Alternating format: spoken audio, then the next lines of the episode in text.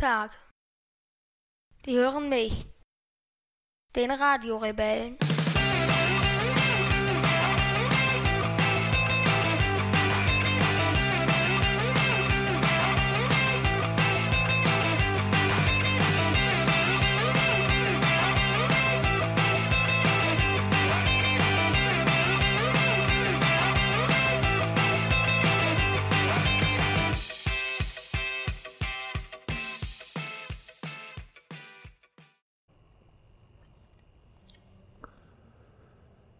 Sonntag, 31.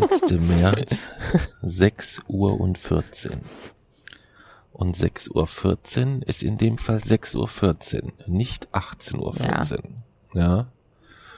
Denn, ja, mir fehlen eigentlich jetzt schon die Worte. Äh, warum sitzen wir eigentlich hier?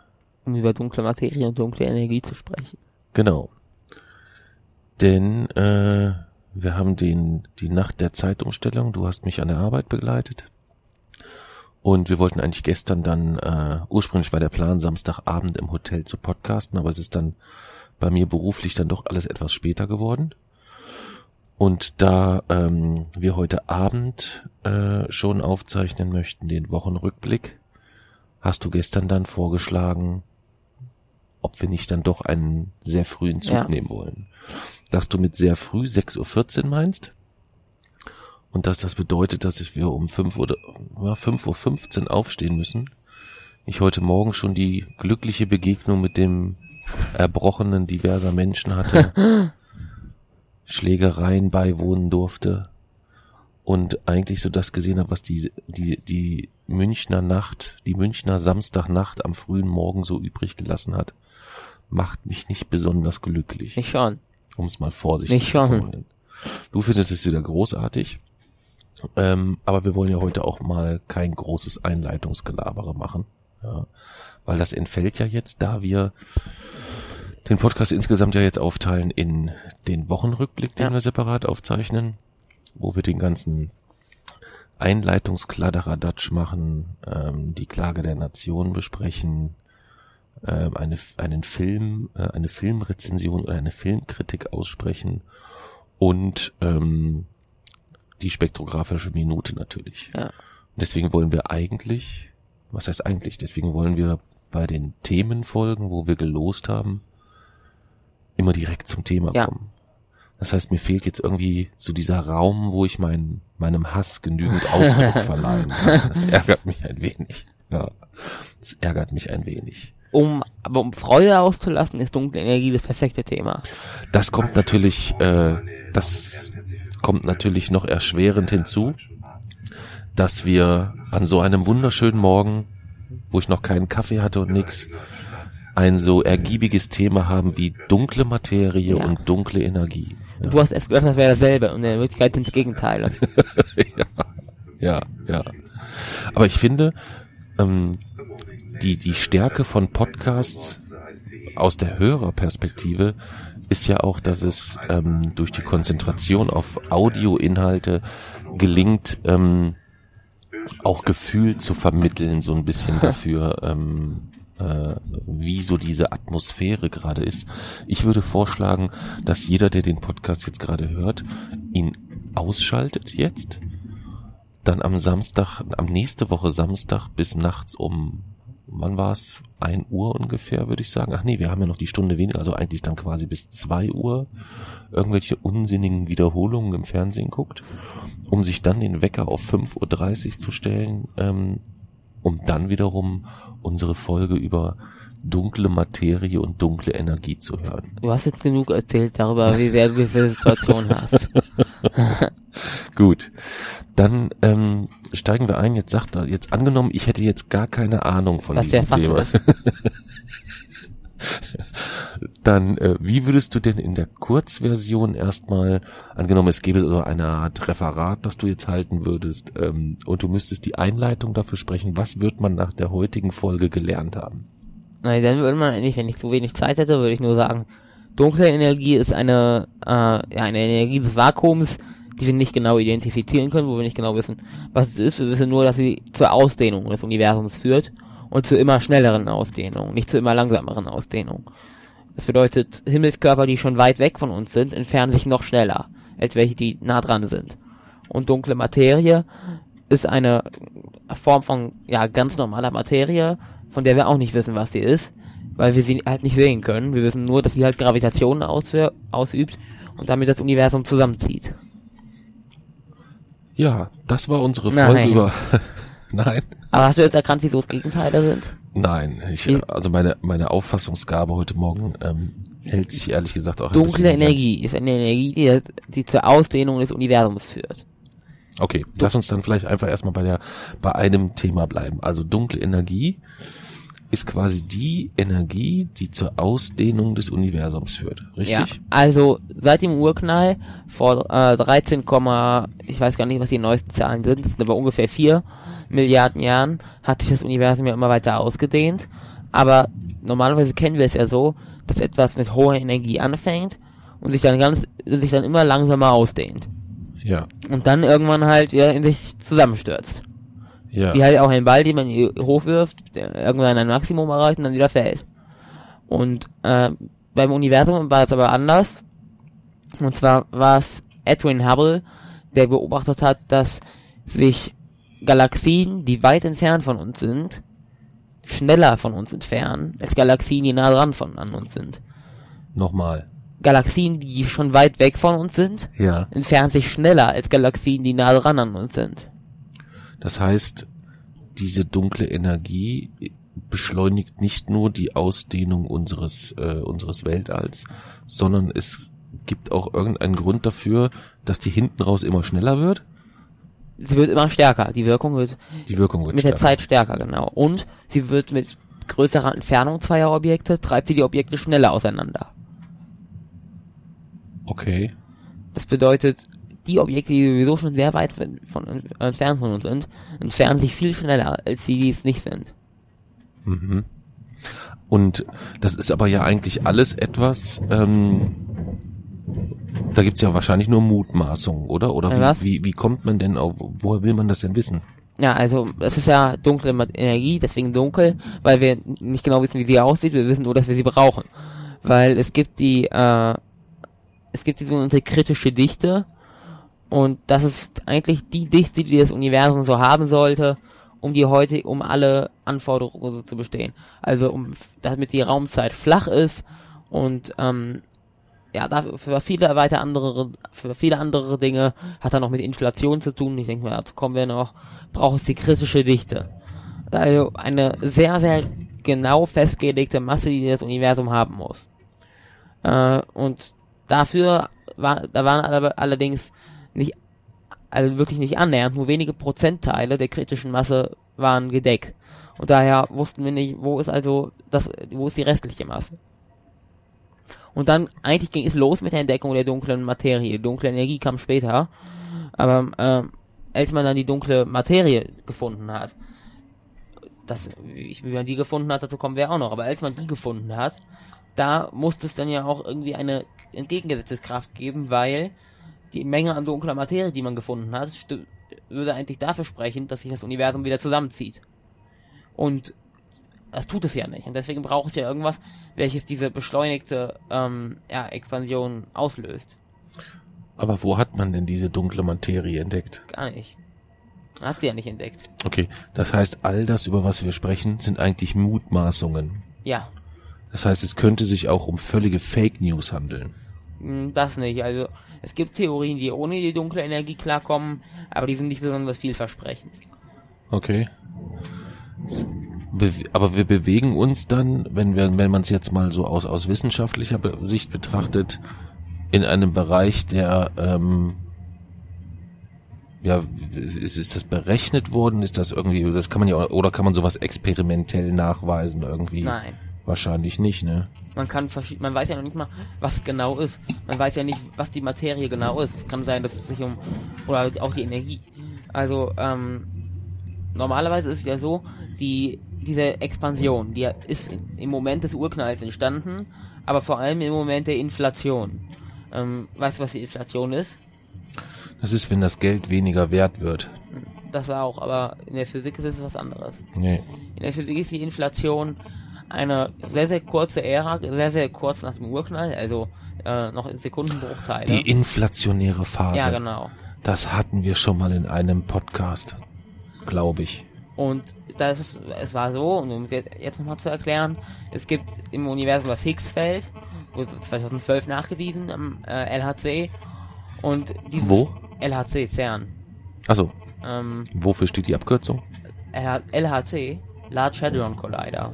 Also, Also natürlich. großer Hadronenspeicherring. Ja. Äh, und dieses, jedes Feld kann einen gewissen Wert annehmen. Aber es gibt ja die Heisenbergsche Unschärferelation. Ja, Und wer kennt sie nicht? folgt- Kannst du sie vielleicht für die Zu Zuhörer, die sie nicht kennen, noch mal kurz Ne, Die erklären? Heisenbergsche Unschärferelation Oder warte, soll ich sie erzählen? Ja, Pass auf. Die besagt, dass irgendwelche Punkte nicht zeitgleich an das ist derselben das Stelle. Pauli-Prinzip. Das meinte ich, Ja, genau. ich meinte Welches sich ja ableitet aus der Heisenbergschen Unschärferelation. Hm, nur bedingt. Ja, bedingt. Also das, die Heisenbergsche Unschärferelation ähm, besagt eigentlich, dass man immer nur be begrenzt Kenntnis über zwei Zustände haben, eines äh, Objekts haben kann. Also, sprich, wenn man die Geschwindigkeit zu einer gewissen Genauigkeit kennt, Ja. dann lässt die Ge- Genauigkeit über die Kenntnis des Ortes nach. Ja. Das bedeutet, Das- man kann, das meinte ich man kann zum. Beispiel nie gleichzeitig hundertprozentig sagen, es gibt ein Teilchen, das bewegt sich so schnell und ist da und da. Das geht nicht. Das kann man, ist unmöglich sozusagen. Okay. Und das gilt halt auch für Felder. Und wenn so ein Feld dann halt den Energiewert null hat, dann ist der Energiewert ja ganz klar festgelegt. Also da hat man ja eine klare Kenntnis. Und dadurch passiert was? Wenn der Energiewert zu 100% bekannt ist, was, müsst, was passiert dann? Wie hoch ist dann die Kenntnis über den, äh, über die Veränderung des Energiewertes? Wenn der Energiewerte zu 100% bekannt ist, Wie hoch ist dann die, unsere Kenntnis über die Veränderung des Energiewertes? 100%. Null. Wieso null? Weil ich doch gesagt habe, man kann nie gleichzeitig über Ja, aber nicht des Energiewerts, des, Ort, des Ortswerts. Na, es gilt für alles Mögliche. Orts und Impuls ist nur ein Beispiel. Für Felder gilt das genauso. Ist aber ein bisschen undeutlich, wie du dich ausdrückst Nein, hier heute Felder, Morgen. ich habe ja gesagt, für Felder gilt die Heisenbergsche Unschärferelation genauso, aber halt mit den Energiewerten anstatt mit den Massen. Ich muss das mal bedeutet- kurz festhalten, dass du hier gerade einen Fehler gesagt hast. Ich habe überhaupt keinen Fehler gesagt. Natürlich. Nein. Wo denn? Weiß ich nicht. Äh, ja, und dann. Ja, wow. Das ist auch blöd. Jetzt hab ich dich aus dem Konzept Ja. gebracht. Äh, ja, genau. Und in der Inflation äh, hatte dieses Higgs-Feld keinen klar definierten Wert, sondern ist quasi die ganze Zeit nur hin und her gesprungen. Weil es halt einmal null war. Dadurch äh, wird die, ja, es war null, dadurch war unsere Kenntnis über den äh, Impul, ja, über den Zustand 100, dadurch wurde unsere Kenntnis über den, äh, über die Veränderung des Zustands null und damit ist es wie wild hin und her gesprungen. Okay. Also man spricht von einer, ja, eigentlich schon fast von einer Art Aggregatzustand des Higgs-Feldes Ja. vor der Inflation. Ja. Du red weiter. Ich würde einfach, um da ein bisschen detaillierter drüber nachdenken zu können, würde ich einfach mal kurz so ein bisschen Nee. die Augen zumachen, Nein. weil dann kann ich mich besser in die Situation versetzen. Nein. Äh, Jason, wenn ich Nein. die Augen zumache, guck mal, dann ist es ganz dunkel und ich kann mich viel besser auf die dunkle Nein. Materie konzentrieren. Nein, Nein? Okay. also. Oh, Mann. Du lenkst die ganze Zeit voll vom Thema ab. Ah. So, genau. Inflation. Es gibt ja Quantenfluktuationen. Weißt du, Mhm. was das ist? Ich kann jetzt nicht schon wieder den Quantenwitz bringen, den habe ich glaube ich jetzt schon Ja. 26 Mal gebracht, deswegen halte ich lieber meine Fresse. Quantenfluktuationen sind zufällige ähm, Schwankungen des lokalen Energiewertes, des Vakuums. Verstanden? Du hast doch meinen Blick wahrscheinlich gesehen. Also einfach, einfach gesagt, es sind Teilchen oder Ja. halt Energie, die auftaucht Teilchen mag ich gerne. und dann irgendwann halt wieder verschwinden. Und diese Zeit kann man berechnen durch die Friedmann-Gleichung und diese Zeit, die die Quantenfluktuationen quasi da sind, ist antiproportional zur Energie. Okay. Magst du auch Teilchen? Ja, manche. Welche Teilchen magst du am liebsten? Äh, ich glaube Protonen. Ja. Magst du auch so Plunderstückchen und so? Manche. Ja? Und so kleine äh, Quarkteilchen, magst du die auch? Kannst du eigentlich endlich mal einen Beitrag zum Thema leisten und nicht die ganze Zeit nur ablenken? Also das Proton ist dein Lieblingsteilchen? Was? Das Proton ist dein Lieblingsteilchen? Ja. Meins ist das Neutrino. Neutrino. Ja. Ah, eigentlich auch ein ganz cooles Teilchen. Ja, ne? Aber zurück zur Inflation. Ja, Äh, bitte. Durch diese Quantenfluktuation, die haben einen Phasenübergang ausgelöst in einen anderen Aggregatzustand. Das bedeutet, das Higgsfeld geht von einem, geht von einem hohen Energiewert, also von einem, der immer schwankt, in einen niedrigen Energiewert über. Und bei diesem Übergang geht ja Energie verloren und die wird umgesetzt in Strahlung und Masse und Mhm. weitere Energie, aber halt andere Formen von Energie. Nach, eigentlich nach Einsteins Relativitätstheorie. Mhm. Quasi Äquivalenz von Masse und Energie. Mhm. Kann beliebig ineinander umgewandelt werden. Das passierte da halt. Ähm, ja, diese Energie, die dann bei diesem Phasenübergang freigesetzt wurde, die hat sich in Form von einer abstoßenden Kraft geäußert. Das bedeutet, nachdem die Inflation vor, oder nein, nachdem das Higgsfeld in einen niedrigen Energiewert gesprungen ist, den nennt man nicht verschwindenden Vakuum, nee, nicht verschwindenden Vakuum unter Erwartungswert, äh, so heißt er. Ja. Und, und diesen Wert hat es dann halt bis heute auch. Das ist quasi der Grundzustand des Vakuums. Das bedeutet, Vakuum ist nie ganz leer. Mhm. Wenn man alle Teilchen, alle Strahlung, alle Energie versucht aus einem Stück Raum herauszunehmen, bleibt immer noch diese Vakuumenergie. Die, äh, ja, also quasi der Zustand des Higgsfeldes, aus dem es gesprungen ist. So, Aber den Anspruch hat ja auch niemand, oder? Bei Vakuum spricht man da nicht eigentlich nur von einem luftleeren Raum meistens so, wenn man es Nein, runterbricht? immer ein, äh, oder von einem Vakuum spricht man in der Physik eigentlich von einem Raum, der weitestgehend von aller Materie befreit ist. Okay. Aber das geht halt, diese Quantenfluktuation bekommt man da halt nicht raus. Gibt keine Möglichkeit zu. Die sind ein fester Bestandteil des Vakuums und des Raums selber. Mhm. Ähm, ja, diese, wie gesagt, diese Masse, die bei diesem Übergang und diese Energie, die dabei entstanden ist, Hm. wurde zu einer abstoßenden Kraft.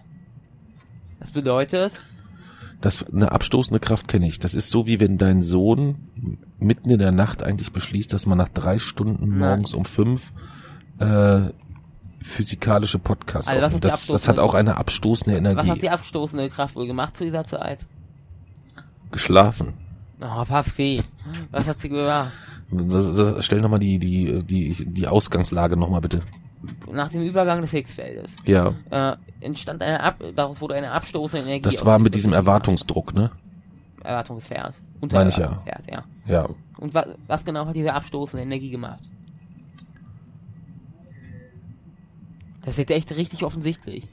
Ja. Wenn wir jetzt ein, ein, ein, wenn wir jetzt einen Videopodcast hätten, weißt du, was jetzt passieren würde? Jetzt würde dieser Heuballen so durch diese Wüste rollen. Ja. Kennst du dieses, dieses, dieses Ja. GIF? Ja. Aber komm, das ist eigentlich jetzt echt offensichtlich. Abstoßende Energie hat zur Ausdehnung des Universums geführt, zur beschleunigten. Ja. Das bedeutet eigentlich, äh, müsste es so sein, die Expansion des Universums hat dort einen Schub bekommen und müsste dann ganz langsam abfallen. Aber das passierte ja nicht. Sie war quasi hoch, dann wurde die, wurde sie langsam geringer und danach wurde sie quasi wieder höher, also die Energie. Okay. Jetzt halt. Also manche sprechen sogar von einer zweiten Inflation. Okay. Weil es halt wieder so kommt, so ähnlich. Aber diesmal halt nicht wegen eines Übergangs des Sixfeld, wegen eines Übergangs des Sixfeldes, das wäre ziemlich fatal, weil so ein äh, ja, Übergang in der niedrigen Vakuum, in eine niedrigere Vakuumenergie würde dazu führen, dass die ge- gesamte jetzige Energie, quasi das gesamte jetzige Universum einfach verschwindet, sondern halt durch diese bedingt durch diese dunkle Energie.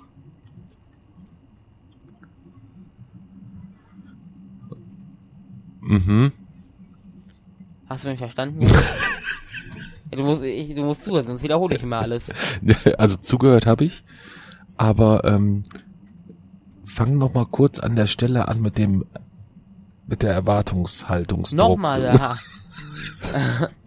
Mich hat aber jetzt auch der der der äh, der Zugführer ein bisschen abgelenkt mit der Fahrkartenkontrolle, muss man zu meiner Verteidigung Wir auch sagen. stoppen können. Ja, stimmt. Es war ein Fehler. Ja. Also, das, der, das Higgsfeld gegenüber in einem niedrigeren Energiezustand, dabei entstand abstoßende Energie, die hat Ja. zur beschleunigten Ausdehnung des Universums geführt, Ja. man Inflation nennt. Ja. Dann wurde diese Beschleunigung langsam langsamer und je, heute wird sie wieder schneller. Wird sie wieder schneller. Das heißt, das ist nicht die ganze Zeit exponentiell. Ex du weißt das Wort, wie heißt es? Exponentiell. Mm, Ich glaube, ich brauche Kaffee. Exponentiell schneller geworden, sondern es ist zwischendurch mal langsamer geworden und dann wieder schneller. Ja. Was ich jetzt immer noch nicht genau verstanden habe, woher will man das jetzt wissen? Man müsste ja dann eigentlich aus einem Zeitfenster von mehreren Milliarden Jahren gewisse Messdaten haben. Naja, man kann ja, das, das Coole ist eigentlich in der Physik, man kann relativ einfach in der Zeit zurückblicken. Dafür muss man nur weit genug von der Erde wegschauen. Weil, je weiter man wegschaut, also wenn man jetzt zum Mond schaut, ne, Ja. dann sieht man ja im Grunde, man sieht den jetzt nicht, aber ich habe ihn eben gesehen. Okay. Dann sieht man ja das Licht, was der Mond zu uns geworfen hat. Man sieht ja immer das Licht, was die reflektierten, oder was die Objekte reflektieren. Das ist ja das, was unsere Augen sehen. Und das wir wahrnehmen, ne? Ja, ein Objekt sehen wir nur, weil das Licht reflektiert. Ja, jetzt, okay. Ja, das tut der Mond auch. Das bedeutet, wir sehen aber Licht, was ein gewisses Alter hat. Das bedeutet, als der Mond es reflektiert hat, musste das Licht ja erstmal zu uns kommen. Ja. Im Fall des Mond dauert, des Mondes dauert das, äh, ja, also knapp, knapp eine Sekunde. Das ist relativ wenig. Aber das bedeutet, wir sehen den Mond so, wie er vor einer Sekunde war. Ja, aber der, der, der verändert sich ja nicht. Nein, aber wir sehen den Mond trotzdem in dem Zustand, wie er vor einer Sekunde war. Okay. Die so bei der Sonne ist es noch extremer, die ist noch, ja noch weiter entfernt. Das Licht braucht achteinhalb Minuten zu uns. Das bedeutet, wir sehen die Sonne so, wie sie vor achteinhalb Minuten war. Okay. Wenn die Sonne jetzt verschwinden würde, würden wir das erst in achteinhalb Minuten merken. Okay. Und je weiter wir von der Erde weggehen, desto, äh, ja, desto in einem älteren Zustand sehen wir die Objekte quasi. Wenn wir also Milliarden von Lichtjahre weit in die, äh, in, in den Kosmos gucken, sehen wir quasi Sterne, die es jetzt gar nicht mehr gibt, sondern die halt die es vor Milliarden von Jahren gab. Ja, aber wie gucke ich denn da in den Kosmos? In Teleskopen. Okay. Okay, jetzt habe ich verstanden. Und mit Aber dieser, können wir so weit schon mit gucken? dieser Technik können wir fast bis an den Anbeginn der Zeit gucken. Wir können bis ganz kurz nach dem Urknall gucken. Quatsch. Wir haben tatsächlich das Licht, welches beim Urknall entstanden ist, aufgefangen. da- Dadurch. Ja, klar. Ja? Du verarscht mich jetzt, Nein, ne? das ist so. Heute ist der 31. März, Ja. nicht der 1. April. Nein, das ist aber so. Ehrlich? Ja. Gott, oh Gott, oh Gott. Unser größtes, unser bestes Werkzeug dafür ist das Hubble Weltraumteleskop. Äh, das kann, ja, es hat Aufnahmen gemacht, die von weit über 10 Milliarden Lichtjahre Entfernung. Also Fotos, in denen war das Universum erst wenige äh, 100.000 Jahre alt. Quasi direkt, das ist quasi direkt nach dem Urknall. Okay. So weit können wir zurück, zurückgucken, aber das Einzige, was das Blöde ist, wir können nicht bis zum Urknall selber gucken. Das ist aber, denke ich mal, logisch. Weil dort die Energiedichte so hoch war, ähm, dass das Universum quasi auch undurchsichtig war, es war nicht klar und dadurch können wir nicht bis zur Zeit des Urknalls zurückgucken. Sondern nur bis Okay. zu einer Zeit kurz vor dem Urknall. Okay. Aber das, Dann verstehe ich jetzt, auch- das hat aber nichts mit der Aussage zu tun, wo haben wir denn jetzt? Das war, glaube ich, vorgestern Nacht im Hotel. Das war ja recht, recht urig. Wir haben vorge, wir sind, ähm, also wir sind quasi am Freitag nach, äh, also ich musste erst nach Dresden, von Dresden nach München, von München nach Garmisch, von Garmisch wieder nach München. Und wir sind am Freitagnacht sind wir relativ spät in äh, München angekommen, weil ich in Dresden dann doch länger gebraucht Ja. habe.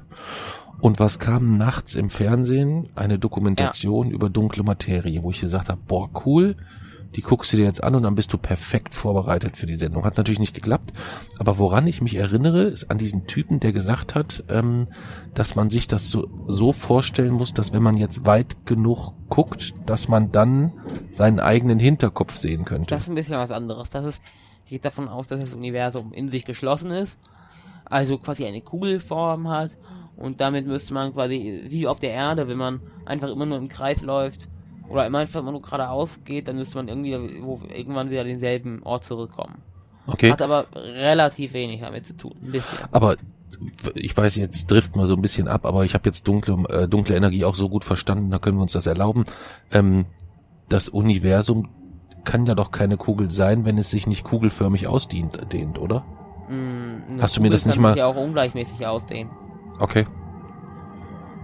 Weil es dehnt sich ja, das ist ja eigentlich schon belegt, dass es sich nicht gleichmäßig, also dass es sich Ja. nicht in alle Richtungen gleichmäßig. Das heißt, ähm, Hm, das ist immer für mich noch das, was ich, was ich immer noch nicht verstanden habe.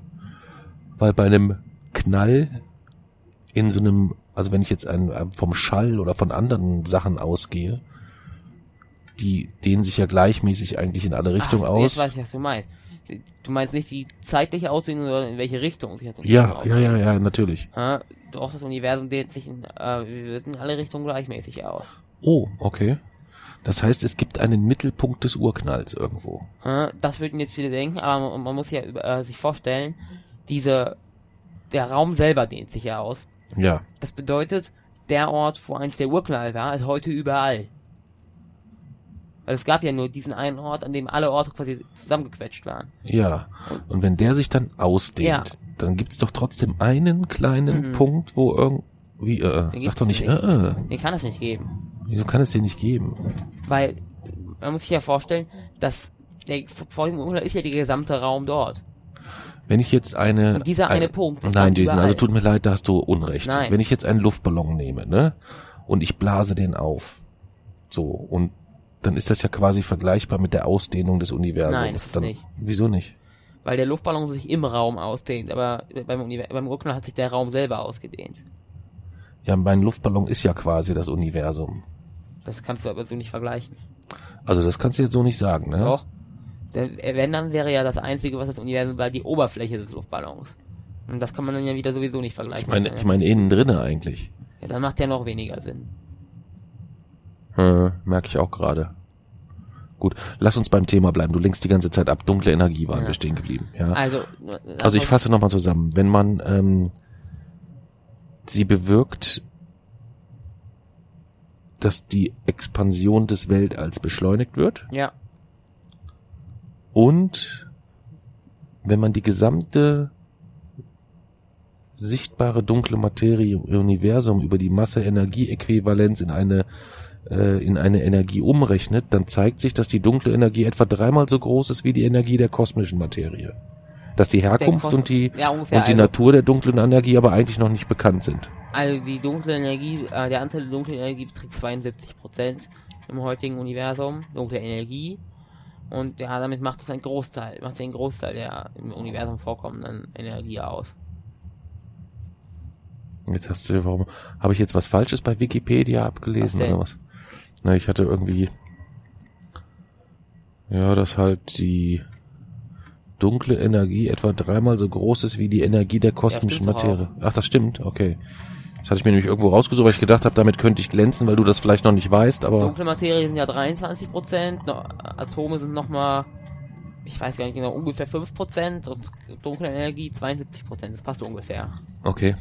Gut, aber dann, damit sind wir, jetzt schon Teil, schon wieder bei dunkle Materie. Wir waren ja mit dunkler Energie noch gar nicht Ja. fertig. Ja. Also, dann gibt es natürlich verschiedene Erklärungsversuche, was genau die dunkle Energie sein könnte. Ja. aber es gibt keine wirklich zuverlässige. Also manche sagen, die dunkle Energie ist die Vakuumenergie, die selbst eine abstoßende Form hat. Also quasi die Vakuumenergie, die vom Higgsfeld übrig geblieben ist, nachdem es diesen Phasenübergang gemacht hat. Das quasi das Vakuum an sich, diese Energie, die das Vakuum hat, zu dieser Ausdehnung Meinst du, meinst du, George Lucas hat die dunkle Seite der Macht irgendwie von der dunklen Energie Nein, abgeleitet? glaub. Glaubst du nicht? Nee. Aber wie gesagt, der Va das, das, diese Theorie, die davon ausgeht, dass das Vakuum selber diese Ausdehnung her äh, herbeiführt, die ist aber nicht besonders solide, weil man hat die, die Vakuumenergie hat man tatsächlich ausgerechnet und sie liegt etwa 10 hoch 120 mal höher als für, für dunkle Energie zu erwarten ist. Also ein sehr, sehr, ja, ich würde sagen, der größte Messfehler in der Geschichte der Physik wäre das, sollte es das so sein. Wie, wie, und wann hat man das festgestellt oder Aha. wer hat diesen Fehler gemacht? Welch, da wurde ja kein genauer Fehler gemacht. Man hat halt überlegt, ob es das sein könnte, hat berechnet, wie stark die dunkle Energie ist, hat berechnet, wie stark die Vakuumenergie ist und die Vakuumenergie war 10 hoch 120 mal höher. Also eine Mhm. 1 mit 120 Nullen. Okay. Also ziemlich Ja. daneben. Ja. bedeutet, diese Theorie fällt damit schon mal flach. Und ja, das war auch eigentlich unsere einzige richtige Theorie dazu. Also, man, man kann sich natürlich auch einfach machen äh, und kann die kosmische Konstante wieder ins Spiel bringen. Ja. die Albert Einstein das erste Mal formuliert hat. Aber das ist eigentlich zu konstruiert und es liegt halt einfach nicht nah. Weil dann würde man sagen halt, Es gibt im Universum die, Kon die kosmologische Konstante. Das ist ein Naturgesetz. Diese Kon kosmologische Konstante führt zur Auslegung des Universums und liegt ganz zufällig genau auf diesem Wert. Aber das ist halt eigentlich keine richtige Wissenschaft, sondern das ist eigentlich konstruiert. Und deswegen ist auch das eigentlich keine richtige Lösung. Okay. Und das ist das Problem. Deswegen wissen wir nicht so wirklich, was jetzt noch dunkle Energie sein könnte. Und wir haben auch keine, ja, eigentlich keine Möglichkeiten mehr. Deswegen werden großflächig Forschungsprojekte zu äh, dunkler Energie und dunkler Materie, aber vor allem dunkler Energie äh, genehmigt. Mhm. Also zum Beispiel das Weltraumteleskop Euclid. Das sollte eigentlich 2019 starten, das wird jetzt 2020 starten. Von der ESA, also der Europäischen Raumfahrtbehörde. Hm, vielleicht bringt das ein bisschen Licht ins Dunkel. Aber das sind halt wirklich, solche Weltraumteleskope kosten ja auch Milliarden von Euro und daran sieht man, dass das äh, ja eines der größten Rätsel der heutigen Kosmologie ist. Ähm, angenommen, dieses Rätsel würde gelöst werden. Ja. Was hätten wir davon? Mhm, Das, das wäre ich jetzt eigentlich gleich gekommen. Denn die dunkle Energie ist ähm, ja entscheidend dafür, was in unserem Universum in Zukunft passieren wird. Was wird aus unserem Universum? Okay. Also es gibt im Wesentlichen drei Möglichkeiten, wie es in Zukunft weitergehen kann mit dem Universum. Die erste Möglichkeit ist der Big Crunch. Also Oh ja, dass alles wieder an sich den erinnere ich Ja. mich. Weißt du, wann du, kannst du dich noch an die ersten Male daran erinnern, als du vom Big Crunch gesprochen Nee. hast? Kannst du dich daran mal erinnern? Nein. Der Big Crunch war das, womit du mir im Alter von fünf Jahren oder so Angst machen wolltest. Da hast du nämlich, ich weiß gar nicht, äh, das war eins der, der, der, eine der ersten Dokus, die du dir angeschaut hast oder irgendwie sowas oder ich weiß, es kann auch sogar sein, dass es irgendein, nee, ich glaube beides, Doku und Bücher. Ich, ich glaube erst war das die Doku und dann wolltest du darüber mehr wissen und dann hast du immer ähm, Big Crunch äh, war dann das, wo du ähm, wenn du das gesagt hast, habe ich immer so gemacht, uh, und du hast dich total gefreut, wenn ich mich erschrocken habe. Und wenn wir äh, alleine unterwegs waren, irgendwie auf äh, Festivals oder ähm, wenn wir auch mal so alleine irgendwo im Hotel unterwegs waren, weil du mich begleitet hast oder so, ähm, dann haben wir abends, wenn wir im Bett gelegen haben, hast du äh, immer vorgeschlagen, dass wir Gruselgeschichten erzählen. Ja. Und ähm, wenn ich dann Gruselgeschichten erzählt habe, dann waren die immer sehr, sehr äh, langweilig und du hast immer gesagt, das ist ja gar nicht gruselig, obwohl ich die eigentlich ziemlich gruselig für dein Alter fand.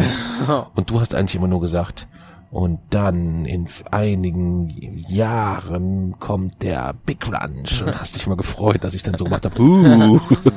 Ja, aber leider ist inzwischen, damals war der Big Crunch tats- tatsächlich noch eine äh, ja, reelle Möglichkeit, aber der gilt heute als sehr unwahrscheinlich. Okay. Also du hast mir quasi mit Fake News Angst Nein, gemacht. damals war das eine, damals war das, äh, ja, da war der Stand der Wissenschaft noch, dass es den Big Crunch geben wird. Hm. Äh, die zweite Möglichkeit ist der Big Freeze. Also Freeze quasi Kälte.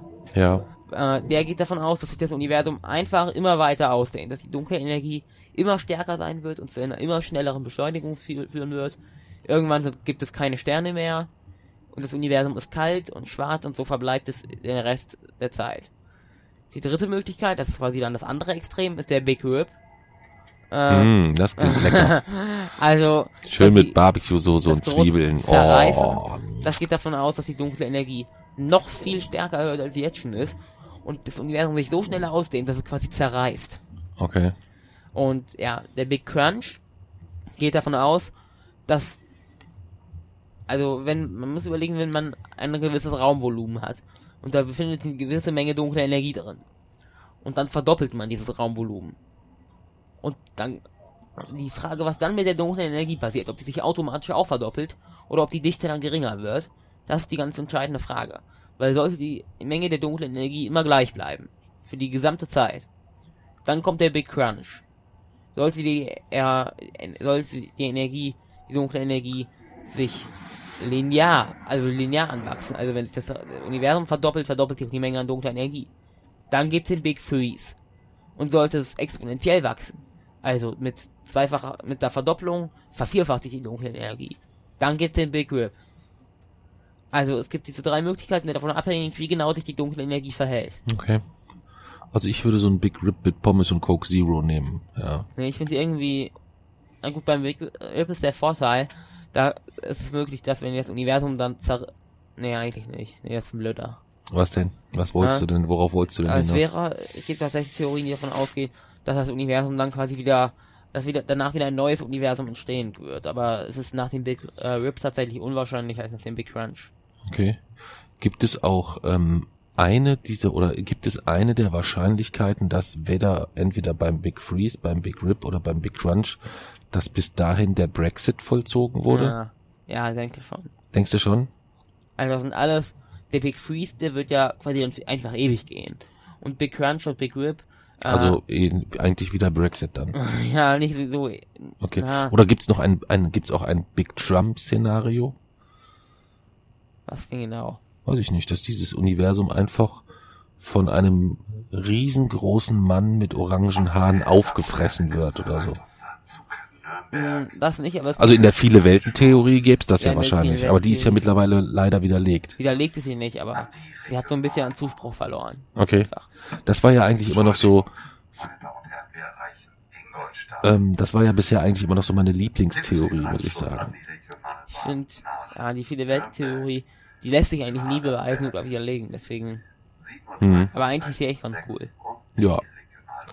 Weil in einer, in, in, in vielen Welten der viele Welten Theorie würde ich nämlich jetzt noch im Bett liegen und pennen. In sehr vielen In Welten. unendlich vielen, genau Ja, sogar. überleg dir das mal, was das für ein geiles Szenario wäre. Ja. Und dann müssten wir, und wir würden dann den Weltenhopper erfinden, so dass man immer von Welt zu Welt hüpfen kann. Bei in ganz vielen Universen hättest du auch heute äh, von diesem Typ, der vom Hotel saß, aufs Maul bekommen. Das ist auch geil, ne? Das war auch super. Kommst du morgens um Viertel nach fünf aus dem Hotel gestürzt und das erste ist, dass dich ein besoffener Typ anschnauzt und dir aufs Maul hauen will. Das war gleich der beste Start in den Morgen. Ja. Wurde eigentlich nur noch übertroffen von den kotzenden Leuten direkt am Bahnhof. Das ist so, ach, wunderschön. Ja, ist echt. Aber wenn heute der tatsächlich der Big Freeze und der gilt am wahrscheinlichsten. Am wahrscheinlichsten momentan. Also, dass gar nichts Spektakuläres passiert, sondern sich das Universum immer schneller ausdehnen wird. Ähm, ja, die Menge der dunklen Energie immer weiter zunimmt, das Universum noch schneller ausdehnt und dass dann irgendwann wird es keinen Brennstoff mehr für die, für die Sterne geben. Es werden keine neuen Sterne mehr entstehen. Das Universum wird langsam dunkler werden. Die Galaxienhaufen werden, äh, ja, auch die Galaxienhaufen in sich zerfallen, weil die, äh, da auch die dunkle Energie zu stark wird. Äh, ja, die Galaxien äh, entfernen sich so weit voneinander, dass man immer nur noch Sterne seiner eigenen Galaxie sehen kann und weil die halt so weit voneinander entfernt sind. Äh, und ja, irgendwann gibt es dann halt gar keine Sterne mehr, sondern nur noch schwarze Löcher, dunkle, äh, ja, schwarze Löcher, weiße Zwerge, Neutronensterne. Diese, die weißen Zwerge zerfallen wegen des Protonenzerfalls irgendwann. Die Neutronensterne sind auch irgendwann zerstrahlt, die schwarzen Löcher auch. Ähm, und dann gibt es quasi nur noch hochenergetische Strahlung und diese Dichte, ja, diese Strahlungsdichte wird immer geringer, weil sich das Universum immer weiter ausdehnt. Das ist momentan das wahrscheinlichste Szenario zum Ende, des- äh, zum Ende des Universums. Okay. Und sollte sich halt genaueres jetzt über die dunkle, sollte man genaueres über die dunkle Energie herausfinden, dann könnte man das quasi beweisen oder widerlegen.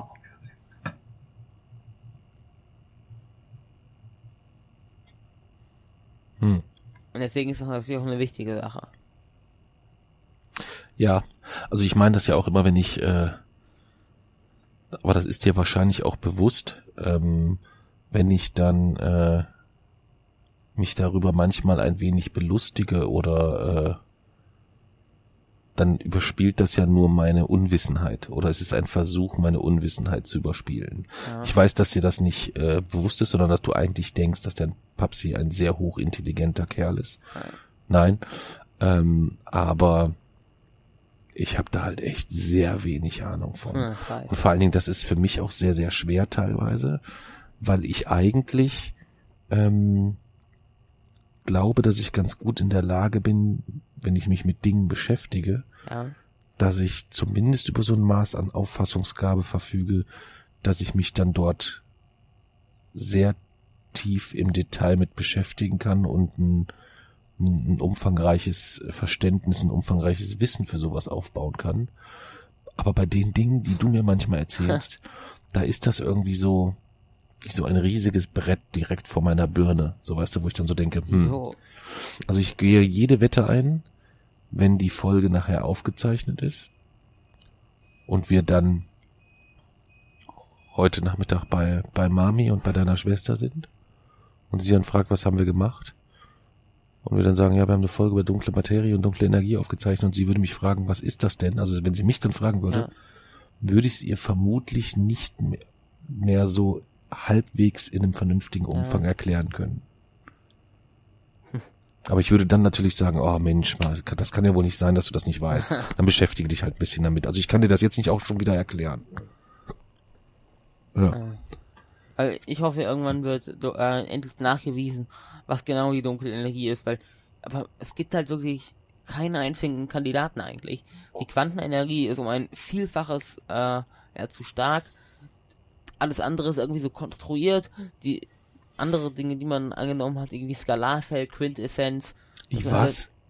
das sind weitere Erklärungsversuche. Die Skalarfeld Nein, das Quintessenz. zwei, zwei unterschiedliche. Welches, wo, wo trennt sich das denn? Skalarfeld, Trennung, Quintessenz. Okay. Schönen guten Weil die Quintessenz geht halt irgendwie davon aus, das ist eigentlich wieder nur so eine konstruierte, aber noch nie beobachtete Energie, die halt aus ein bisschen anderen Hintergrund entstanden ist. Und deswegen ist das halt alles nicht so richtig überzeugend.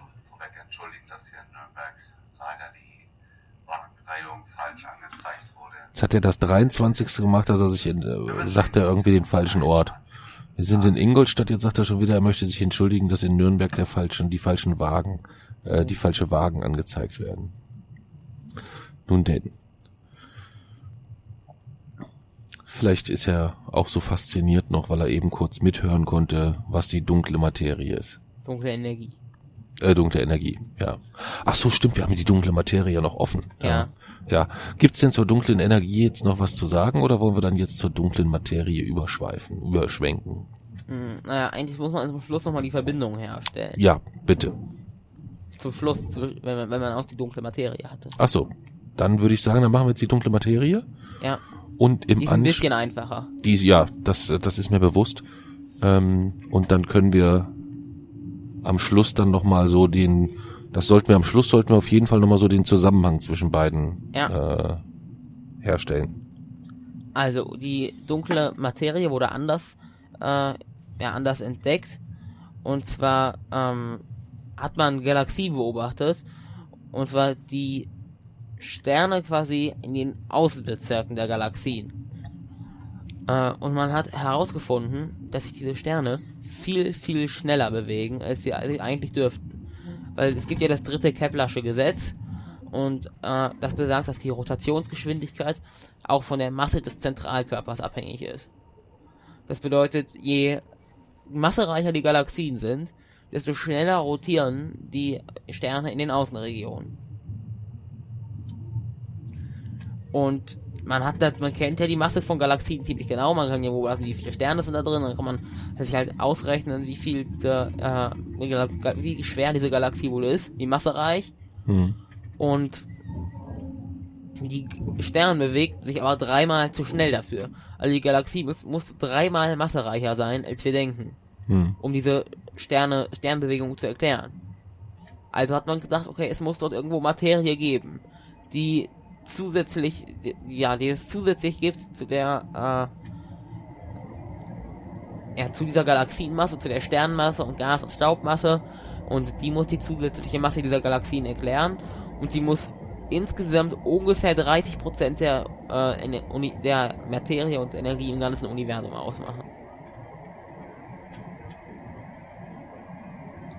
Also das war quasi so die, äh, die Grundsituation. Wel welche Eigenschaft hat Materie? Äh, sie wirkt, äh, ja, sie hat Gravitationskraft, bedeutet, sie zieht das Universum zusammen. Je mehr dunkle Materie es gibt, desto mehr zieht sie das Universum, ja, die versucht quasi, Materie versucht das Universum wieder zusammenzuziehen. Und deswegen hat man auch eine ganz lange Zeit gedacht, der Big Crunch wäre es, weil man zuerst die dunkle Materie gefunden hat, gesagt hat, okay, es gibt viel mehr Masse, das bedeutet, es liegt über der kritischen Dichte. Und dann hat man gesagt, oh, es gibt, man hatte immer die ganzen dunkle Energie entdeckt. Dann hat man gesagt, nee, es wird doch der Big Freeze. Aber vielleicht entdeckt man in Zukunft ja noch weitere Sachen, die das ganze Bild nochmal ändern. Hm. Aber dunkle Materie ist in der Hinsicht ein bisschen einfacher, dass es da schon ja realistische Vorschläge gibt, äh, was dunkle Materie sein könnte. Aber halt irgendwie ganz viele kleine Sachen, aber es gibt halt nichts irgendwie, äh, was es wirklich im Großen und Ganzen erklären kann. Also keine, keine allumfassende Theorie, die, Ja, es die, gibt, es gibt okay. ganz viele kleine Sachen, aber die sind halt zusammen immer noch viel zu schwach. Also klar, es gibt, äh, es gibt den Vorschlag der baryonischen dunklen Materie, also quasi, dass es einfach Teilchenarten gibt, die wir noch nicht kennen, aber die wir einfach noch entdecken müssen. Es gibt noch die Supersymmetrie, äh, die geht davon aus, dass sich, dass zu jedem Teilchen es nochmal ein Partnerteilchen gibt, äh, aber die ist eigentlich aus einem ganz anderen, aus einem ganz anderen Hintergrund entstanden und wurde auch bis heute nicht, nicht bewiesen, obwohl man dafür extra den NAC gebaut hat. Dann kaltes Gas, kalte Staubwolken sind Möglichkeiten da, äh, natürlich dafür. Ähm, auch weiter, einfach weitere unentdeckte Teilchen. Oder Himmelsobjekte, also sch schwarze Löcher womöglich. Ähm, Im Halo von Galaxien gibt es viele Objekte. Mm, Die, weißt du was ein Halo ist? Eine Galaxie? Das ist die Region über, über einer Galaxie, also quasi eine Scheibe aus dunkler Materie über einer Galaxie, in die das, die Galaxie eingebettet ist. Dann gibt es braune Zwerge, weiße Zwerge, schwarze Löcher, Neutronensterne. Das ist natürlich auch alles eine zusätzliche Masse, äh, die das Universum haben kann. Ähm, es gibt dann noch weitere wei weitere Teilchen, die diese Masse erklären können. Also es gibt zum Beispiel die Axionen. Das ist ein physikalisches Modell. Also es gibt ganz, ganz viele Möglichkeiten, was das sein könnte, diese äh, dunkle Materie. Aber selbst alles zusammengenommen reicht halt massetechnisch noch nicht. Also man bräuchte halt eigentlich eines, ein großes Modell für die dunkle Materie und die fehlt. Das fehlt. Und wenn man das, äh, also ich finde ja eigentlich, man könnte dort auch die, äh, die kosmologische Konstante heranziehen. Kosmologische Konstante, die ist ja zur Ausdehnung des Universums gedacht. Ach so. Nicht zur, die, das ist ja wieder was anderes, dunkle Materie. Hm. Aber die dunkle Materie ist auch dafür verantwortlich, dass sie die Galaxien so gebildet haben, wie sie sich gebildet haben. Weil damals, als, äh, ja, als es diese Quantenfluktuation gab und dann die Inflation, Klar, wer erinnert sich nicht, ne? Haben wir vor ein paar Minuten drüber gesprochen. Nein, ich meine insgesamt, wenn du, ich finde das immer lustig, wenn, wenn ich spreche von damals, dann ist das irgendwie so 1988 oder irgendwie sowas vielleicht. Wenn du sprichst von damals, dann ist das irgendwie immer ein paar Milliarden Jahre her oder so. Ja. Ja. Äh, also als sich das Universum dann dort ähm, ja, ausdehnte, haben sie gab es ja Quantenfluktuationen, die sind immer zufällig. Also am einen Ort ist die Energiewert ein bisschen höher, am anderen ein bisschen niedriger. Mhm. So, als ich quasi, das war quasi die Momentaufnahme des Universums. Eine Quantenfluktuation, die, wo die Energie komplett zufällig verteilt ist. Mhm. Und dann wurde die ausgedehnt. Okay. Das bedeutet, es gab plötzlich im riesigen Universum Orte, wo mehr Materie da war und Orte, wo weniger Materie da war. Mhm. An den Orten, wo schon mehr Materie da war, da hat sich auch die dunkle Materie angelegt Okay. oder angesetzt. Und diese dunkle Materie hat weitere Materie angezogen, Gravitation. Und deswegen ist es, ist es tatsächlich so, wenn man auf ganz, ganz großen Skalen auf das Universum herabschaut, also wirklich auf äh, Skalen von Megaparsec, also noch größere Einheiten als Lichtjahre, dann hat das Universum eine Wabenstruktur. Eine was? Eine Wabenstruktur. Eine also wie ein Wabenstruktur. Spinnnetz ist es aufgebaut. Okay. Ein Netz aus dunkler Materie. Und an dieser dunklen Materie sind dann quasi ganz viele so kleine leuchtende Punkte und das sind die Galaxienhaufen. Diese Galaxienhaufen haben aber nichts mit den braunen Zwergen zu tun.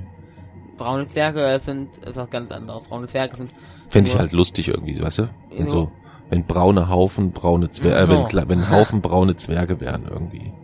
nee, braune Gibt's auch Zwerge. braune Riesen? Nee, ein braune Zwerge sind ja äh, Himmelskörper, die nicht genug Masse für die Wasserstofffusion haben, aber genug Masse für die Deuteriumfusion. Okay. Also eine Art Zwischenstufe zwischen Planet und Stern. Okay.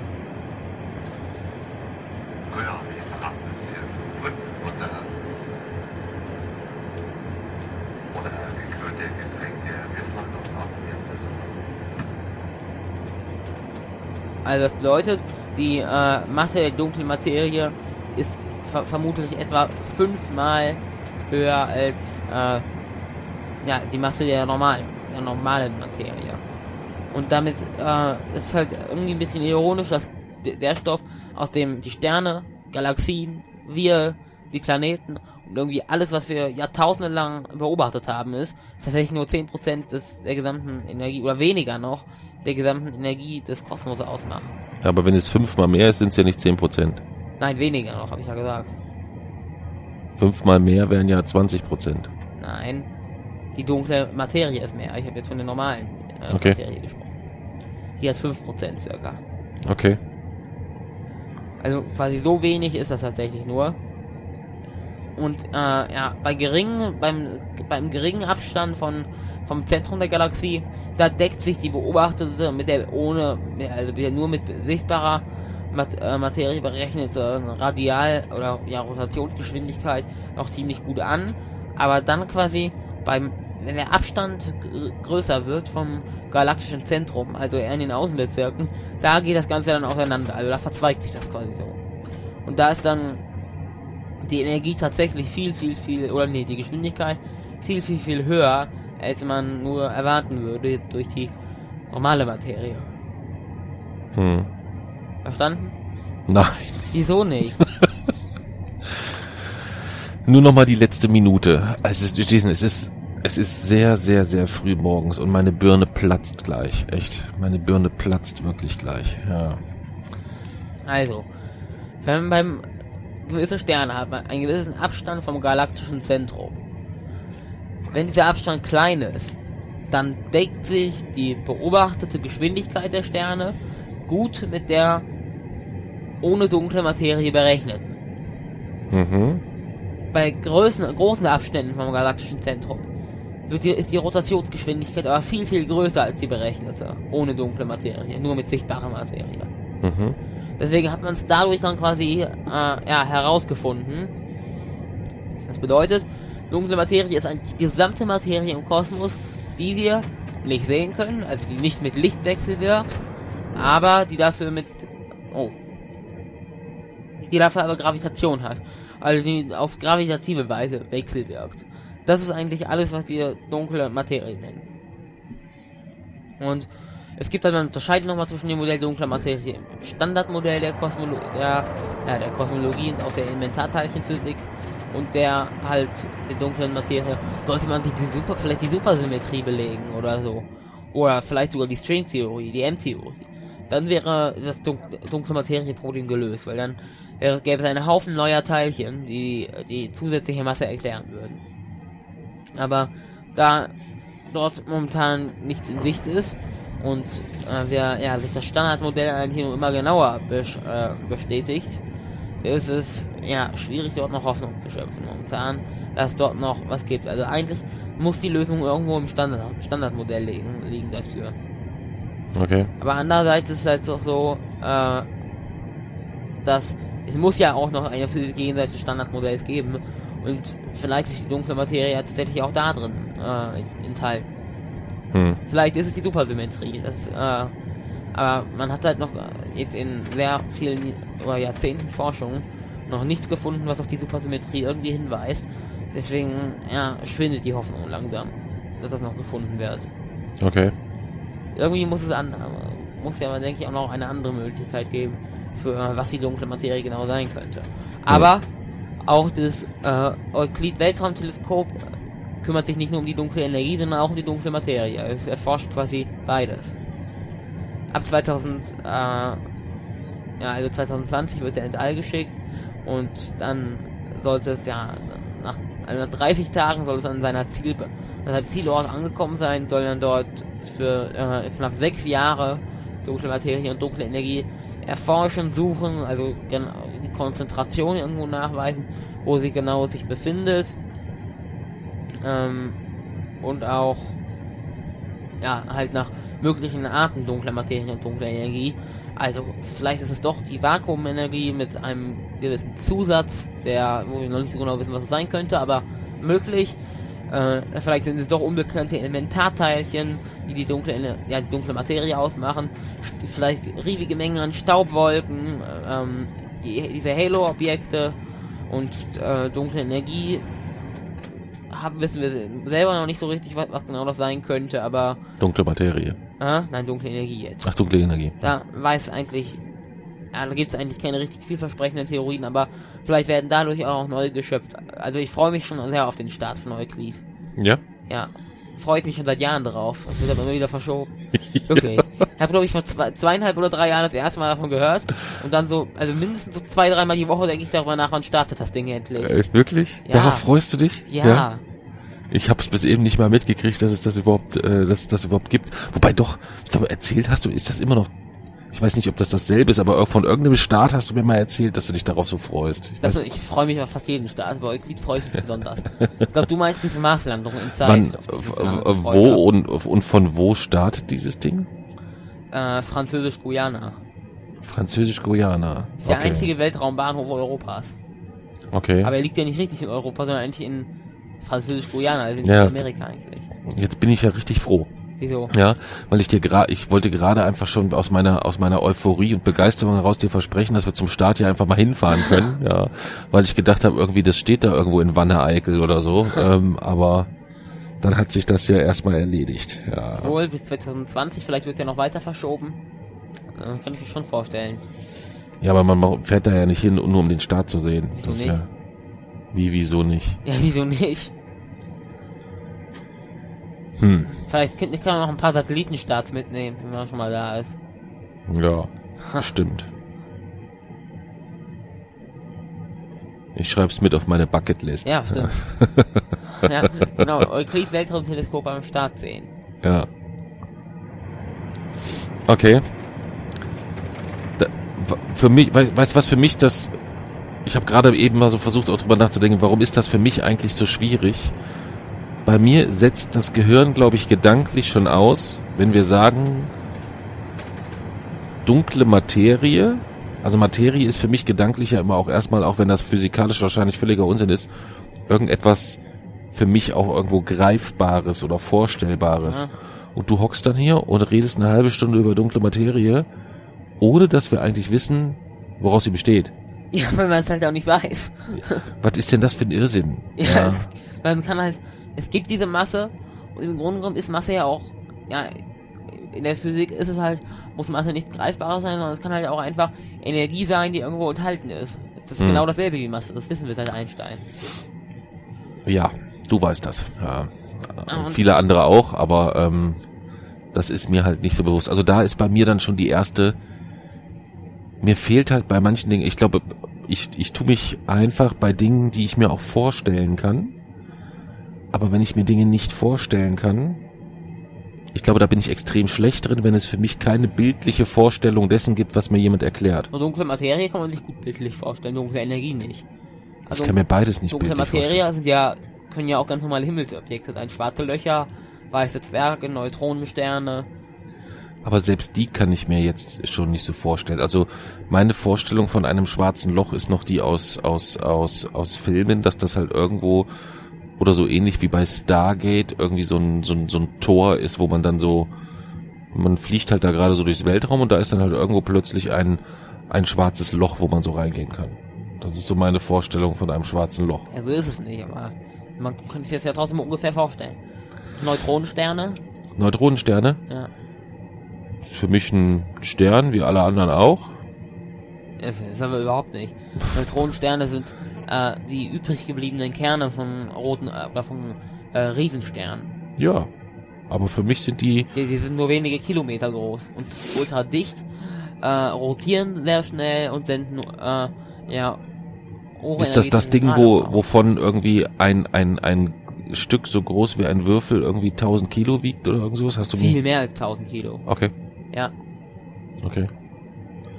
Das heißt, das wäre etwas, wenn ich davon ähm, irgendwo einen, einen Kieselstein-Neutronenstern finden würde, dann würde ich den gar nicht hochheben können. nein. Und wäre der so schwer, wenn der hier auf der Erde rumliegen würde, dass der so einen Druck auf die Erde ausüben würde, dass der irgendwie in den Boden sich automatisch selbst Hier auf reindrückt? der Erde würde er quasi einfach explodieren, weil ja der Gegendruck fehlt. Okay. Also er ist ja nur komprim komprimiert, weil in Neutronensternen halt dieser Druck herrscht. Äh, und der Druck entsteht, also Neutronenstern ist eine, ist eine sehr, ganz, ganz komplizierte Sache. Äh, da kommt noch richtig Quantenmechanik ins Spiel oder so. Hier auf der Erde würde sich das Zeug einfach einfach ausdehnen, also explodieren. Okay.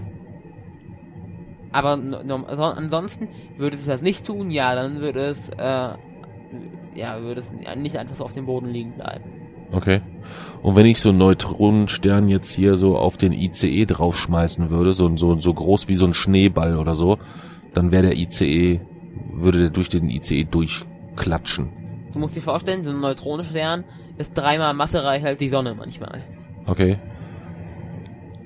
Gut, die wäre mir ja ein bisschen heiß, um damit rumzuspielen. Also auch, also, ja, tausendmal massereicher als die Erde. Okay. Millionenmal. Also so massereich vom Vergleich her ungefähr so wie der Masseunterschied zwischen dir und mir. So ein bisschen. Nein. Nicht, noch mehr. Ein bisschen mehr. Ja, Ja. Okay. So unter, vom Unterschied ungefähr so wie vorgestern Abend, als ich beim Mac ist deinen scheiß Veggie Burger noch auffressen musste. Also so ein Masseunterschied quasi. nee. Auch nicht. Äh, Okay. Gut. Das war's jetzt zum Thema dunkle Materie oder müssen wir, also wir gehen jetzt in die Verbindung der beiden oder gibt es zum Thema dunkle Materie jetzt noch was, mh, was man äh, unseren unwissenden Hörern noch mitgeben muss? also, an sich würde das eigentlich reichen.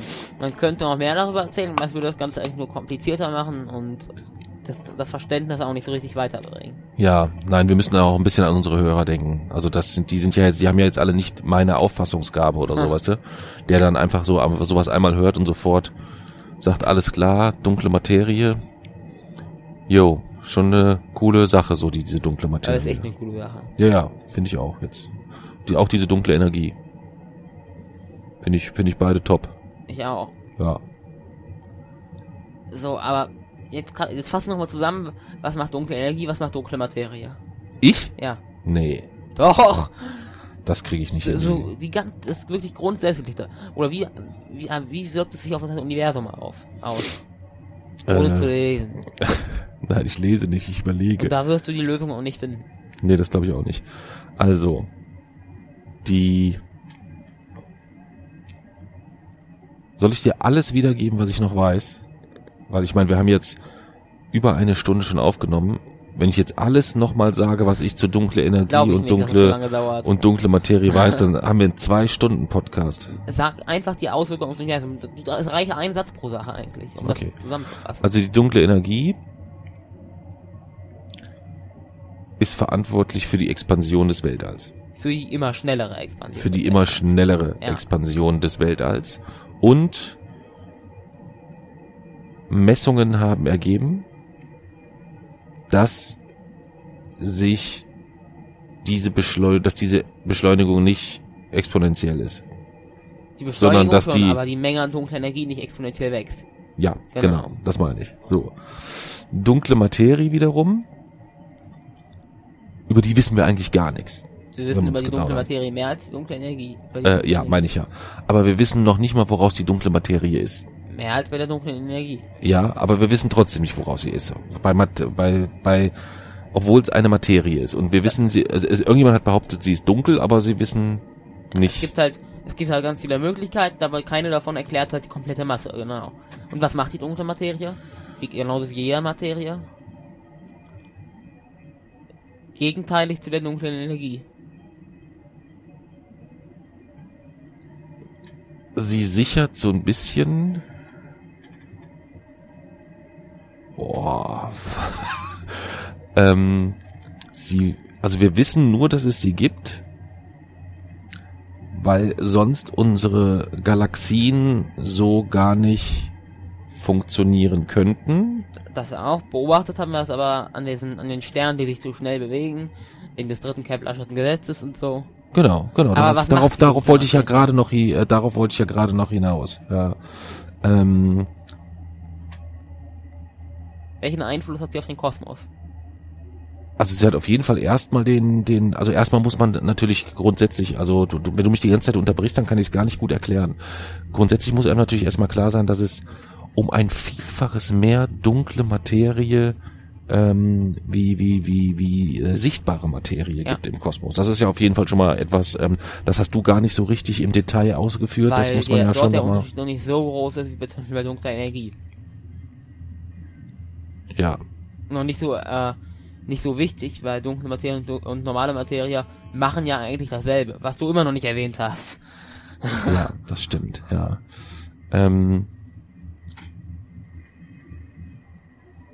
von unseren, wenn man jetzt die Masse unserer bekannten Galaxien nimmt und es gäbe keine dunkle Materie, dann gäbe es dort auch keine, oder dann hätten die ent enthaltenen Sterne äh, nicht ausreichend vorhandene Möglichkeiten, sich an sich zu binden. Also das kann so nicht Das funktionieren. So sind die Galaxien, haben sich, die Galaxien haben sich dort angeheftet quasi, da wo schon genug Masse war.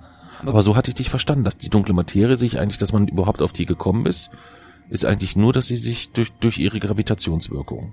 So hatte ich das am Anfang ja, verstanden. also, aber das sind zwei unterschiedliche Dinge. Zwei unterschiedliche Arten, äh, auf die sich die Gravitationswirkung bemerkbar macht. Also, die dunkle Materie an sich hat die Gravitationswirkung, dass sich damals, da wo dunkle Materie war, die Sterne angeheftet haben und die Galaxien. Entdeckt hat man es aber an einer anderen Form der Gravitationswirkung, nämlich am dritten Keplerschen Gesetz. Also, Genau. wenn die Gravitationswirkung größer ist, steigt die Rotationsgeschwindigkeit. Daran hat man, also man hat es an der gravitativen Wechselwirkung erkannt, woran auch sonst, es gibt ja sonst nichts, aber halt einmal an der Geschwindigkeit der Sterne hat man es erkannt und die Wirkung ist quasi erstens, dass sich die, halt die Sterne und Galaxien da angeheftet hat, wo dunkle Materie war und zweitens, und das ist das Entscheidende, worauf du immer noch nicht gekommen bist, dass sie der Expansion des Universums entgegenwirkt. Mit der Gravitation. Dass sie quasi das Universum versucht zusammenzuziehen.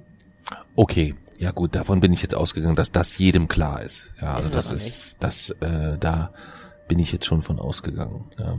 Und das ist ja das, das Wichtige. Es bedeutet, im Grunde genommen ist seit der Entstehung des Universums liefern sich dunkle Energie und dunkle Materie ein, st- ja, quasi einen ständig währenden Kampf darum, äh, wer quasi über, über die Zukunft des Universums bestimmt. Und momentan sieht es so aus, als würde die dunkle Energie siegen, weil äh, ja sich die Beschleunigung jetzt wieder jetzt quasi wieder exponentiell steigt. Hm. Okay. Und damit ist heute ja, von mit aller Wahrscheinlichkeit davon auszugehen, dass sich dies nicht umkehren wird und dass das Universum sich ewig weiter ausdehnen wird, bis es äh, ja so groß ist, dass die Energiedichte quasi gleich null ist und es nur noch äh, ja quasi Strahlung und ganz ganz wenige Teilchen gibt. Okay. Es wird aber bis dahin noch ganz wahrscheinlich noch Billionen Jahre sein oder Billiarden, bis es soweit ist. Hm. Bis das letzte schwarze Loch verdampft. Wird noch ewig dauern. Aber dadurch kann man halt, dadurch, dass man quasi, daran sieht man auch, dadurch, dass man ganz weit in die Vergangenheit des Kosmos guckt und sich anschaut, wie sich damals das, äh, äh, quasi der Kosmos ausgedehnt hat. Dadurch kann man auch ganz weit in die Zukunft des Kosmos gucken. Und sehen, wie, sie- wie es sich in Zukunft, wie er sich in Zukunft verhalten wird. Hm. Verstanden? Ja. Die Verbindung der beiden? Ja, die Verbindung der beiden ist halt, sie, sie wirken gegensätzlich. Das bedeutet, ob Okay. es nun mehr dunkle Energie oder mehr dunkle Materie gibt, das ist, äh, Das ja, ist quasi so wie der Kampf der Giganten. Das ist ja, so so wie. ungefähr. Okay. Und mit sehr, sehr, wahrscheinlich mit noch höherer Bedeutung als der Kampf der Giganten, weil der, äh, dieser Kampf zwischen dunkler Energie und dunkler Materie ist entscheidend für die Zukunft des Universums. Hm. Es gibt auch, natürlich gibt es manche Leute, die sagen, wir haben die, die dunkle Materie noch nicht gefunden und deswegen gibt es gar keine dunkle Materie, sondern es muss mit anderen Möglichkeiten erklärt werden. Äh, Es gibt zum Beispiel die, äh, ja, die sehr, sehr umstrittene, das nennt sich die Mondhypothese, kommt, hat nichts mit Mond zu tun, ist nur eine Abkürzung, äh, heißt modif modifizierte Newtonsche Dynamik, glaube ich, äh, irgendwie sowas. Und zwar, dass bei sehr, oder das, es gibt ja die, die Äquivalenz, also Masse, träge Masse und schwere Masse. Das sind zwei unterschiedliche Massebegriffe, die halt Albert Einstein vereinigt. Mhm. Nun geht diese Mondhypothese geht davon aus, dass bei gewissen ja, Beschleunigungen diese Äquivalenz ungenau wird, dass dort ein kleiner, dass sie nicht mehr genau gilt. Dadurch könnte man es auch erklären, aber Albert Einsteins Relativitätstheorie dort jetzt, äh, ja, Teile davon zu kapern, ist schon sehr, sehr gewagt, sodass die meisten immer noch davon ausgehen, dass es die dunkle Materie gilt. Okay. Und äh, dass man, also ich bin gespannt auf die Ergebnisse des Weltraumteleskops Euclid.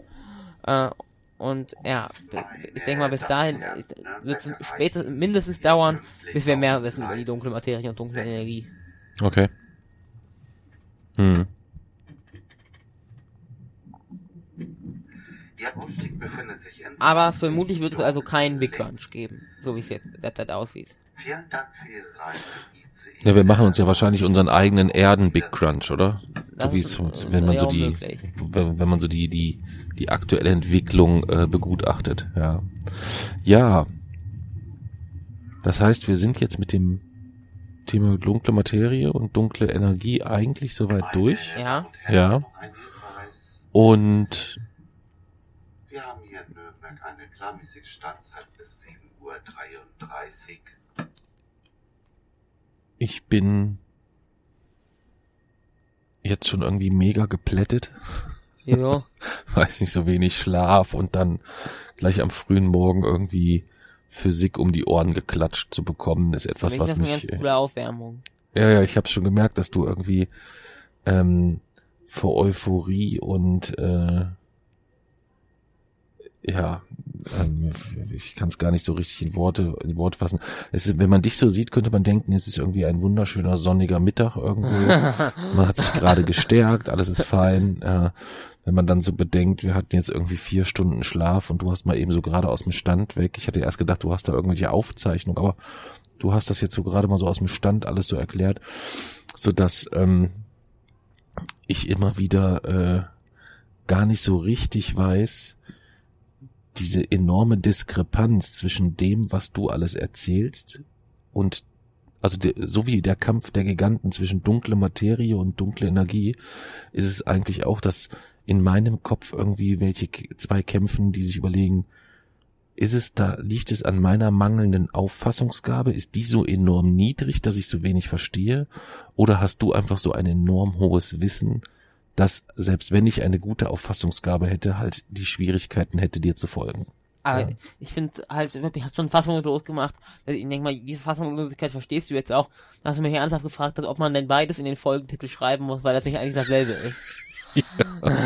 Das war, das war großartig. Wir haben gestern im, im Zug habe ich die, die Zeit genutzt ähm, und hatte Jason gefragt, ähm, was für ein Cover wir eigentlich. Wir, wir suchen ja immer ein Bild raus für jede Folge. Und ähm, da hatte ich ihn gefragt, ich sage, Mensch, welches Bild nimmt man denn bei dunkler Materie? Und wir haben uns dann halt für einfach ein schwarzes Cover entschieden, wo wir nur unseren, unser Radio Rebell Logo draufsetzen. Und da hatte ich dunkle Materie geschrieben. Man könnte schreiben, hier gibt es ab 2020 mehr. Genau. Schwarzer Hintergrund. Und dann hatte Jason halt gesagt, ich darf auch dunkle Energie nicht vergessen. Und da habe ich gesagt, naja, ich habe doch hier dunkle Materie stehen. Und dann hat sich das aufgeklärt, dass das eigentlich zwei Themen sind, die zwar schon miteinander äh, äh, zu tun haben, aber die äh, schon grundsätzlich erstmal zwei unter, völlig Ja. unterschiedliche Dinge sind. Ja. Aber als wir das los schon gezogen, habe ich aber erst noch gedacht, dunkle Energie und dunkle Materie, warum haben wir das denn doppelt draufgeschrieben? Ja, also das ist ähm, Wir für erst überlegt, zwei Folgen zu machen. Aber dann hätte man diese schöne, also Die diese, Verbindung. schöne, diese abgerundete Ende nicht machen können. Hm. Nee, das macht schon Sinn. Also ist auch wirklich eine schöne Folge äh, geworden, denke ich insgesamt. Ähm, da wir ja jetzt keine spektrographische Minute haben, weiß ich jetzt gar nicht, wie wir so diese Abrundung zum Schluss nicht. hin schaffen. Ähm, von daher würde ich vielleicht einfach ähm, darauf hinweisen, dass man alle weiteren Informationen über die nächsten über, nächst, über die nächsten Folgen oder über alle Folgen, die sich noch in der Losbox befinden, etc. finden, äh, sowie Newsletter-Anmeldungen oder Links zu äh, Social Media Accounts, Instagram, Facebook und Co. findet man alles auf wochenendrebell.de. Das ist vielleicht ein Hinweis, den man einfach mal geben könnte. Und was mir so im eben erstmal wieder so richtig bewusst geworden ist, ähm, du hast ja, so viel da haben wir ja sowieso schon verraten, du hast ja die letzten Monate genutzt, um ein Buch zu schreiben. Ja. Ähm, wir wollen ja noch nicht zu viel über den Inhalt verraten im Podcast, ähm, weil du mit dem Buch auch noch eine Menge vorhast. Ähm, aber was mir klar geworden ist, wir hatten uns darüber unterhalten, dass wir gesagt haben, wir brauchen eigentlich jemand für den, für das Vorwort des Buches. Ja. Und da sich ein Teil des Buches ja auch so ein bisschen mit, mit physikalischen Themen auseinandersetzt, wäre es also gut, wenn einer unserer Hörer vielleicht zufällig ähm, der Onkel von Harald Lesch wäre oder so, dann bitten wir um kurze Rückmeldungen, weil mir klar geworden ist, das Vorwort für dein Buch, wenn man weiß, was der Inhalt ist, wenn man dann auch äh, es- es schon gelesen hat, welche Ehre mir ja schon zuteil wurde, dann gibt es eigentlich kaum jemanden, wo ich sagen würde, der wäre in der Lage und es passt, dass der ein Vorwort schreibt, außer Harald Lesch, der würde mir sofort einfallen, ja. Also wenn irgendjemand zufällig Harald Lesch heute in einem Café trifft, den Bruder, dessen Onkel seinen Schwager kennt oder sonstiges, ähm, weist ihn bitte auf das grandiose Buch hin, das Jason bald veröffentlichen wird, das aber schon fertig geschrieben ist. Und ähm, ja, schickt ihm vielleicht einen, einen Ausschnitt aus diesem, aus dieser Podcast-Folge, damit der gute Harald auch weiß, äh, dass entweder der junge Mann gegenüber mir gerade einen fantastischen, äh, erfundenen Unsinn erzählt hat, aber ich habe immer mehr die Vermutung, dass du wirklich weißt, wovon du da sprichst. Ja. Ja, das war ja auch so, als ich bei Jugend forscht war, als ich mir das, äh, als du Da hast du ja auch erst gesagt, ich habe keine Chance. ja, nein, viel, viel faszinierender war, als ich bei äh, Jugend forscht war, du dort hinten in der Ecke standst und dann plötzlich so etwas, äh, etwas ältere Herrschaften, und wenn ich sage etwas ältere Herrschaften, dann meine ich halt wirklich so, ich sag mal so 60 plus, ähm, nur noch wenig behaart und wenn dann sehr grau, die dann in die intensive Diskussion mit dir gegangen sind und dann habe ich gedacht, was wollen denn die ganzen alten Leute von Jason? Und dann stelle ich mich dazu und habe kein Wort verstanden, wo mir aber nochmals klar wurde, verdammt nochmal, das ist, scheint wirklich alles so, so auch seine Richtigkeit zu haben, was Ja. du so sagst. Ja, ich habe jetzt vor ein paar Tagen mal in unsere in eine unserer ersten Folgen oder in die erste Folge reingehört. Die erste Folge ging um das Thema Sterne. Ja, mal unabhängig davon, dass deine Stimme sich göttlich anhört. Wirklich göttlich und dass unsere Aufnahmequalität grottig ist. Aber mal ganz unabhängig davon war das definitiv noch eine Zeit, wo ich fest davon überzeugt war, dass du gewisse Dinge in Dokus und in den Büchern, die du gelesen hast, aufgeschnappt hast, die wild miteinander vermischt und dann einfach irgendeinen Kauderwelsch erzählst, den ich aber gar nicht widerlegen kann, weil ähm, ich noch weniger Ahnung habe. Ja. Und äh, das ist sehr, sehr, sehr, sehr amüsant. Also ich hoffe, es gelingt uns irgendwann mal, die alten Folgen irgendwie von der Tonqualität nochmal irgendwie zu äh, quasi einem, einem, einem digitalen Remastering äh, äh, zu, zu unterlegen, weil die sind wirklich Gold. Ja, die sind wirklich Gold. Ja. Nee, also, ähm, dann würden wir jetzt hier für heute Schluss machen. Ja. Sagen vielen Dank. Das war die Folge Dunkle Materie und Dunkle Energie. Das darf man nicht verwechseln. Das sind unterschiedliche Ja. Sachen. Ähm, und dann würden wir uns auf die nächste Aufnahme vorbereiten, denn wir möchten, was ist das nächste Thema? Bucketlist. Bucketlist, genau. Äh, eine unserer Steady-Nutzerinnen, die Charlotte, unterstützt uns mit einem Steady-Paket. Steady ist so eine, so eine Plattform, wo man verschiedene Projekte mit kleinen monatlichen Beiträgen unterstützen kann. Und sie hat ein Paket gebucht, wo sie sich eine Folge aussuchen kann. Und sie hat uns gebeten, mal eine Folge aufzuzeichnen zum Thema Bucketlist. Wie war, würde quasi unsere persönliche Bucketlist aussehen? Und ähm, ja, da haben wir uns ein bisschen darauf vorbereitet und da freuen wir uns sehr. Ähm, und die werden wir jetzt Einen schönen aufnehmen. guten Tag. Ja. Boah, jetzt schreit der Typ hier auch noch rum. Ja. der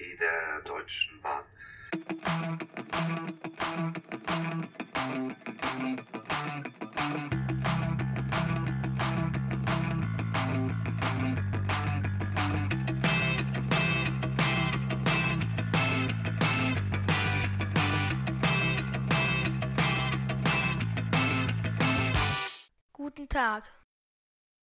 Sie hören mich. Den Radiorebellen.